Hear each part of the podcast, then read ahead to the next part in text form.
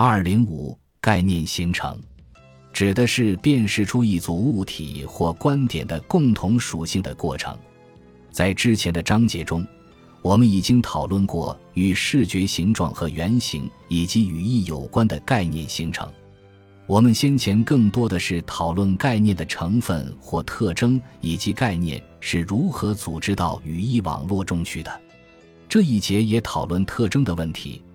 不过，我们要集中讨论的是各概念特征之间的联系规则。比如，我们都理解咖啡杯这一概念，知道它的典型特征，而这些特征使它有别于陶瓷杯这一大类里的其他成员。或者，我们知道正义这一更为抽象的概念所具备的特征，使它有别于人的其他品质。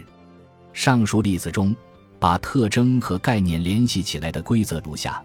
概念是以所有与它有关的特征加以定义的。概念形成就本章而言，比思维的范畴的要小，而且很容易进行实验研究。因此，有关概念形成的规律和过程的知识，其数量相当可观。早期对概念的定义是心理表象、观念或过程，这通常是通过内省这一实验方法揭示出来的。内省法在当时作为心理学的主要方法而被广泛接受。内省作为一种方法的衰落以及行为主义的兴起，不仅带来了方法论的革命性改变，也使有关认知事件本质的观点，随后还有的定义相应的发生了革命性的改变。概念是根据其特征进行定义的。这里的特征指的是某一物体或事件所具有的特性，且这些特性也为其他物体或事件所有。比如，机动性是汽车的一个特征，那么起亚牌汽车也好，丰田牌汽车也好，还有雷克萨斯牌汽车都有这个特征。可是，机动性这一特征也属于其他物体，弹球、鸟，甚至是乐高积木。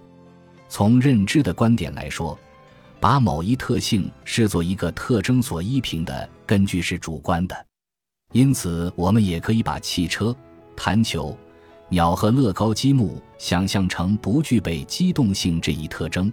所以，确定一个物体或观点的关键特征的过程随情境而变化。从这个意义上说，概念描述和信号检测过程很相似。作为概念特征的可接受性由标准的严格程度而定。设定一个标准就像是设定一个限度，即到底需要考虑多少特征才能归入某类事物。你可以用乐高积木拼出一辆车，也可以抛掷这些积木。在什么情况下，它们可以成为具有机动性特征的事物类别？特征之间的差异既可以由量造成。也可以如刚才所述，由质造成。机动性是一个质性特征，同时也能量化测量。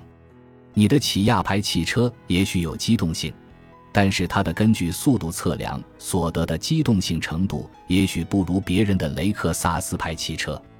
这样，维度特征成为概念形成的一部分。这两类特征都得到了广泛的研究。联想。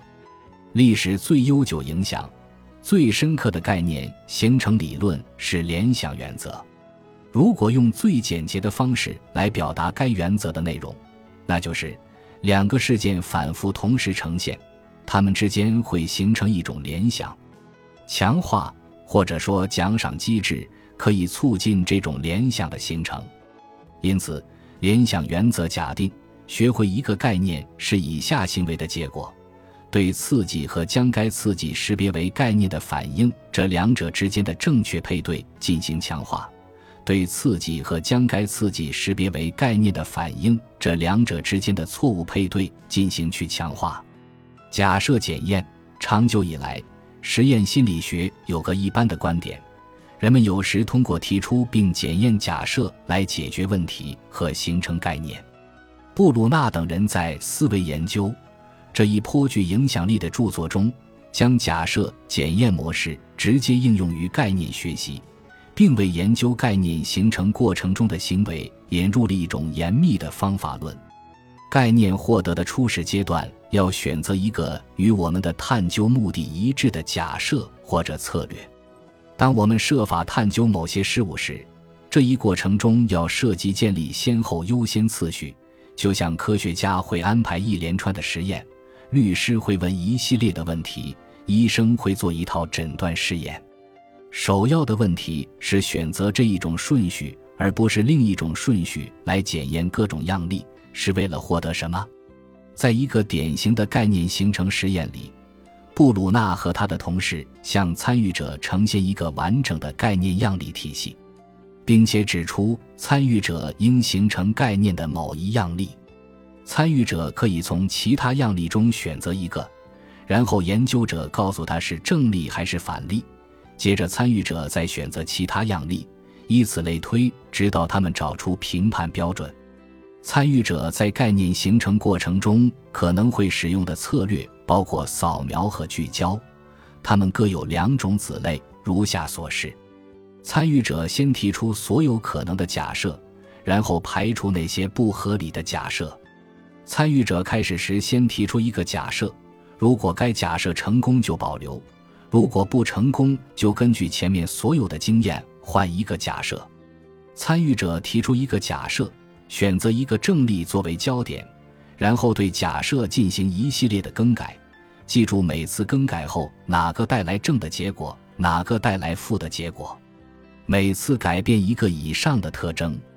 虽然保守性聚焦技术符合方法论，并可能得出正确的概念，但是参与者也可能为了更快地检测出概念而改用赌胜性聚焦。上述策略中。保守性聚焦可能是最有效的，扫描技术只能偶尔成功。对布鲁纳模式的意义之一是，他假设参与者只持有单一的策略，而实际上，有些参与者在整个任务过程中摇摆不定，从一个策略换到另一个策略。逻辑思维指的是在头脑中考虑某个问题的一般过程，而则是思维的科学。虽然两个人有可能思考的是同一件事情，但是他们的结论都是通过思考得出的，可能相左，一个合乎逻辑，一个不合逻辑。